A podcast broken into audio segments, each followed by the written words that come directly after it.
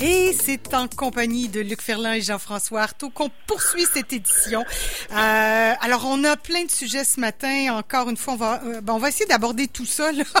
L'entente de libre-échange, c'est un gros morceau euh, qui est entré en vigueur mardi. Le Air Canada qui a cessé ses activités dans plusieurs régions. Mais d'abord, euh, changement de garde au ministère de la Santé, ça a été annoncé la semaine dernière. Déjà, Christian Dubé qui euh, annonçait le port du masque obligatoire, c'est lui qui a fait ça. Comment, ben, tiens, Jean-François, commence donc. Ouais.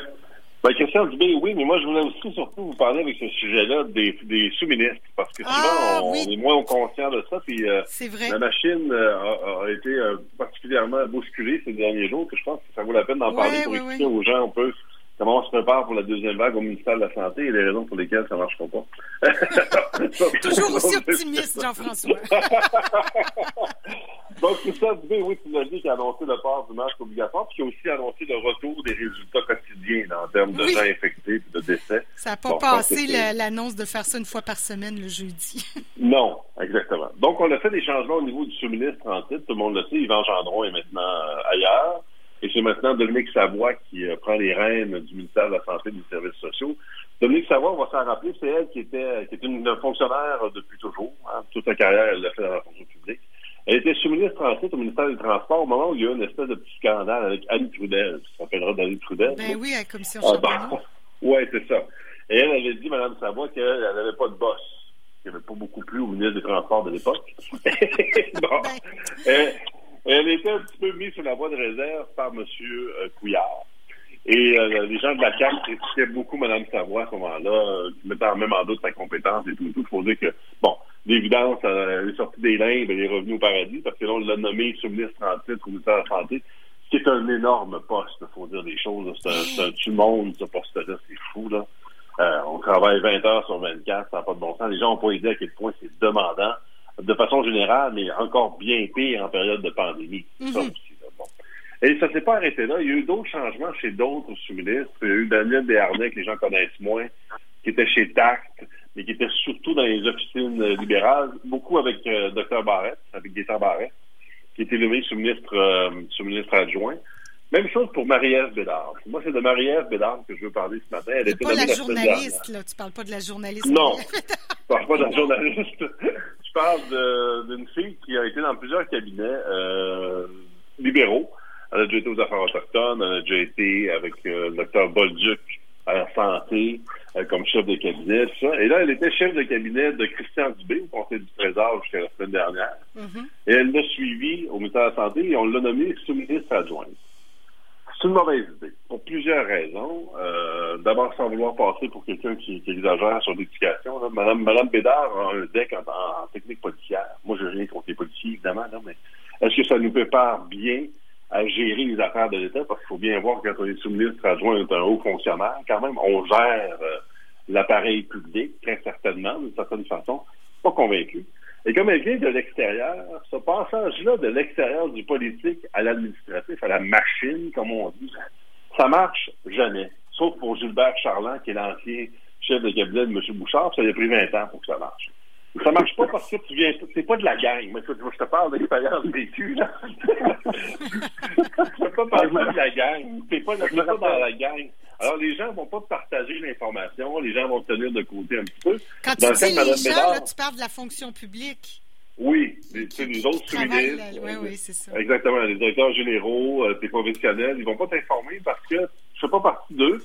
Il y a toujours une espèce de méfiance qui s'installe. Encore plus grande, cette méfi- méfiance-là à l'égard de Mme Bédard, parce que les gens savent qu'elle est proche du ministre Christian Dubé, évidemment, c'était sa chef de cabinet. Mhm. Et nécessairement que son réflexe, ça va être de parler directement au cabinet, donc de passer par-dessus la tête de Dominique Savoie. Et ça, généralement, là, c'est ce qu'on appelle jouer avec les poignées de sa tombe. Alors, je pense que ça va être très, très, très difficile. Ça va être très penses? Dans les coulisses du pouvoir. Oui, c'est ça. Non, Jean-François a tellement raison. Écoute, c'est- c'est, euh, et d'ailleurs, moi, de mémoire, j'ai pas vu ça souvent. Jean-François, peut-être, il me corrigera, mais moi, j'étais en, en politique active. J'ai pas, vu ça- j'ai pas vu ça souvent quand il y a un changement de, de garde ou un, un, un, un mini remaniement, si on veut. C'est un, c'est un, un peu un jeu de chaise musical à laquelle on a assisté avec euh, Christian Dubé, qui était, euh, Marc-Claude était chef de, de, de, de, de cabinet. Elle le suit à la santé et elle est nommée sous-ministre adjointe. Et euh, ben, par expérience, je sais très bien que quand quelqu'un qui arrive de l'interne, du politique, qui s'en va à l'administratif, habituellement, ça fait pas bon ménage, c'est certain, là-dedans. Et la méfiance s'installe. ça, ça est évident. Moi, je pense que c'est une erreur d'avoir d'avoir d'avoir d'avoir nommé Marie-Claude au poste de euh, sous-ministre adjoint, à mon avis. Marie-Ève. Euh, Marie-Ève, excusez. Déjà, on est en train de la discarter, là. en plus, tu en une autre, je l'ai même, même, changé de nom, c'est bon. Mais peut-être qu'il aurait été mieux de changer de nom, ça aurait mieux pour Il l'aurait peut-être pas reconnu dans la fonction publique. Mais, est-ce que, euh, mais ben, je comprends tout ce que vous dites là au niveau de la machine, ça a l'air bien bien complexe tout ça, puis c'est une hiérarchie très, c'est très hiérarchisé, oui.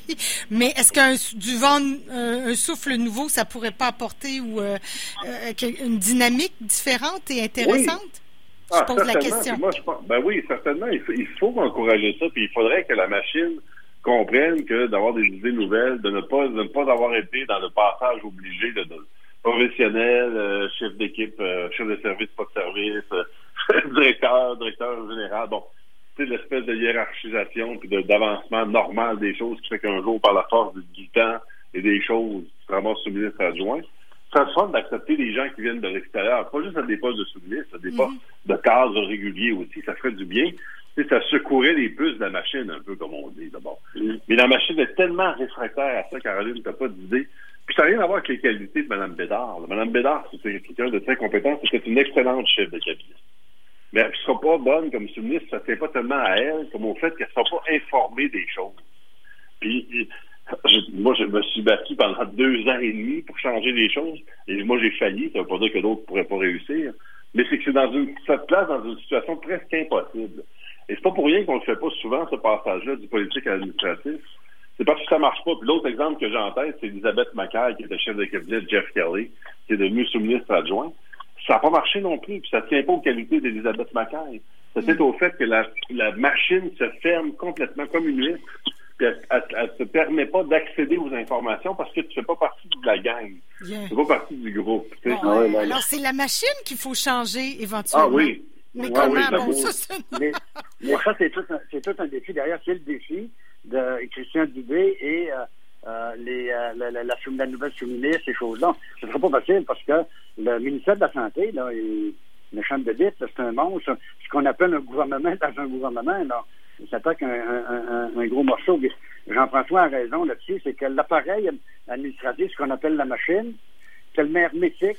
Euh, il y a un mur de Berlin entre les deux, parce que euh, quand quelqu'un vient de l'externe, euh, il y a un protectionnisme là-dedans et c'est terrible. Jean-François le dit, il l'a vécu lui-même de l'interne. C'est pas évident. C'est pas évident du tout. Euh, rappelez-vous que quand on a un changement de gouvernement, souvent, on voit du personnel de cabinet passer de cabinet du rôle politique et euh, applique dans, le, dans différents ministères pour euh, entrer dans l'appareil administratif.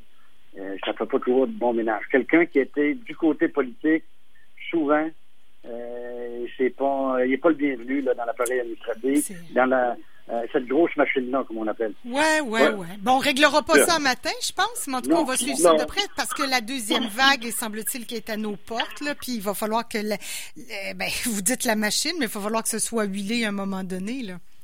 Oui, comme Pierre avait bien raison, c'est la maudite machine, pareil. oui, c'est ça. Elle pas facile. Bon. Donc, euh, ce que je connais de la machine, c'est quand arrive un nouveau ministre, et Jean-François connaissant, là, la sous-ministre est arrivée avec son gros carton blanc, et là, elle a, elle a, briefé le nouveau ministre. Voici la liste d'épicerie. Oui, oui, oui. Bon, ben, à suivre, donc, et puis on aura l'occasion d'y suivre de près parce que c'est le ministère là, qui nous touche le plus de ce temps-ci. Euh, J'aimerais qu'on parle d'Air Canada maintenant qui a annoncé la cessation de ses activités dans plusieurs régions. Ça, Jean-François, je sais que ça va te toucher de près aussi. Là. Oui. Ben, toi aussi, Luc, qui va souvent dans le Grand Nord, là, euh, puis ceux qui vont en Gaspésie, sur la Basse-Côte-Nord, euh, il y a plein de vols qui ont été annulés. Là. Ah ben, oui, pas des vols, Montjoli, des... Ouais, des destinations. Écoute, des escales que d'autres appellent là-bas. Montjoli, Sept-Îles, Val d'Or, pour ne nommer que ceux-là. Là, bon, la décision d'Air Canada, c'est assez terrible. D'autant que je sais pas si les gens se rappellent, mais on a tenu un sommet sur le transport aérien régional en février 2018, ça fait pas milliard, euh, à Lévis. Ah, Curieusement, à Lévis. Et euh, M. Couillard, qui était encore premier ministre à l'époque, mon Dieu, on a l'impression que ça fait très, très longtemps. Hein.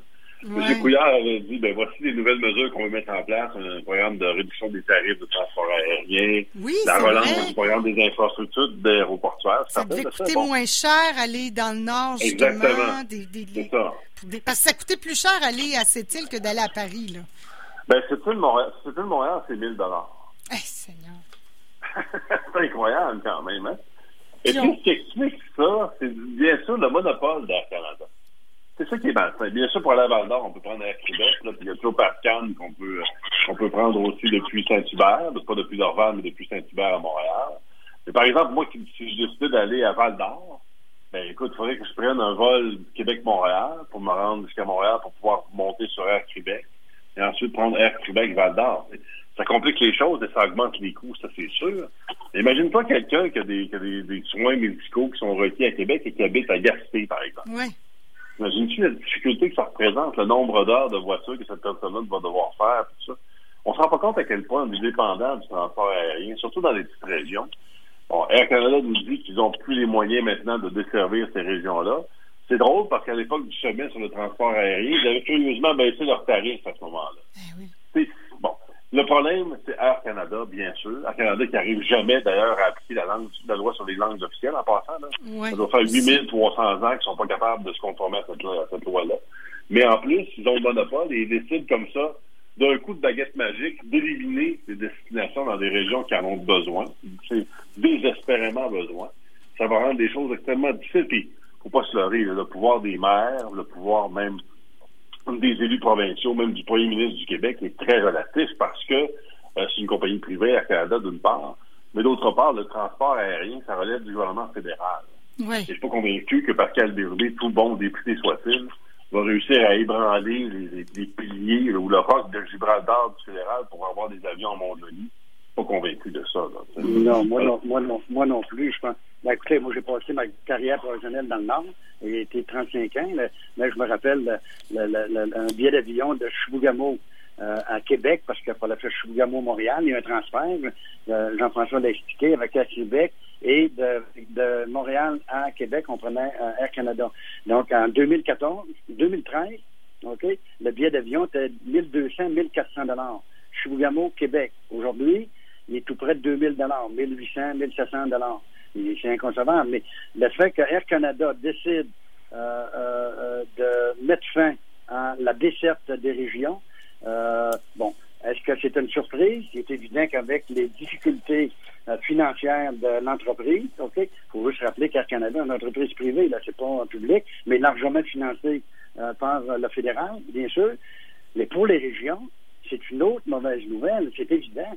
Prenez quelqu'un de, de, de, de, de, Bécomo qui veut aller à Montréal demain matin. Ben, c'est 8 heures de route, 16 heures aller-retour.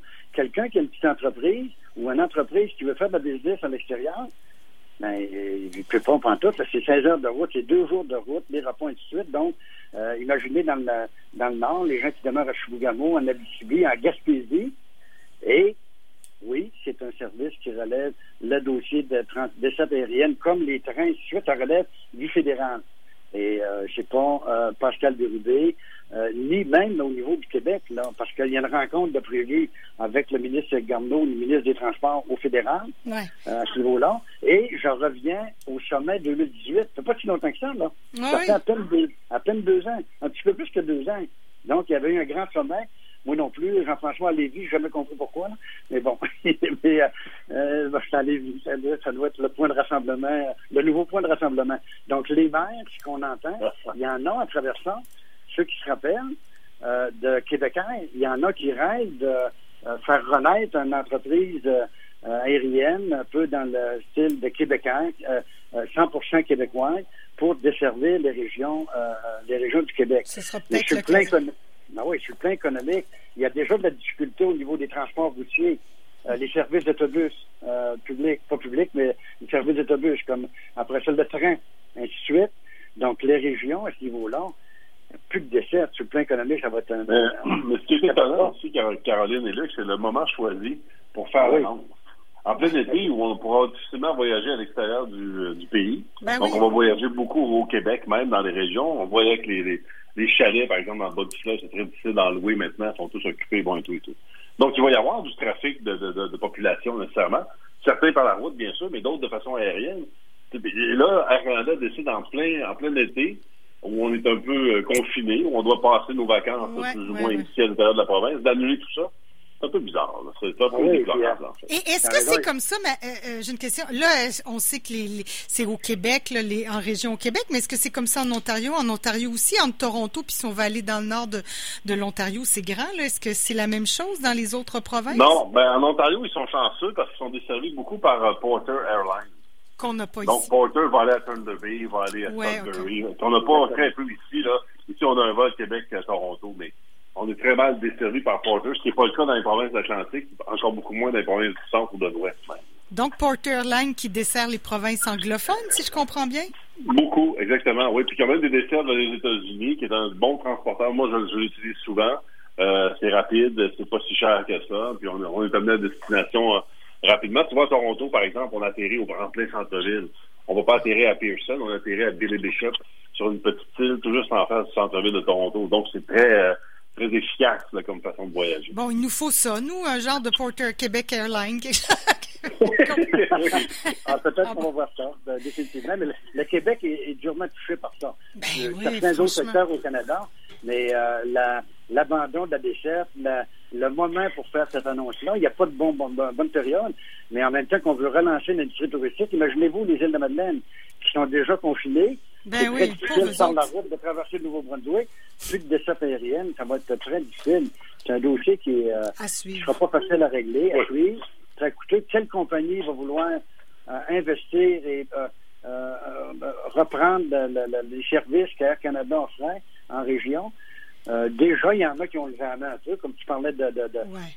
de- de Air Alliance, il y a Pan Airlines et des choses de même qui dessert la Côte-Nord, puis un peu la, la, la, euh, Air Alliance, chemin, mais on verra. Ouais, Il les y a temps des sont compagnies- durs. Oh. Ouais, dos, oui, oui, oui. Bon, euh, je veux juste faire un mini pont pour euh, en- enclencher le dernier sujet, une petite question de se délier les jambes un peu, puis on se reparle de libre-échange dans quelques instants. Certainement.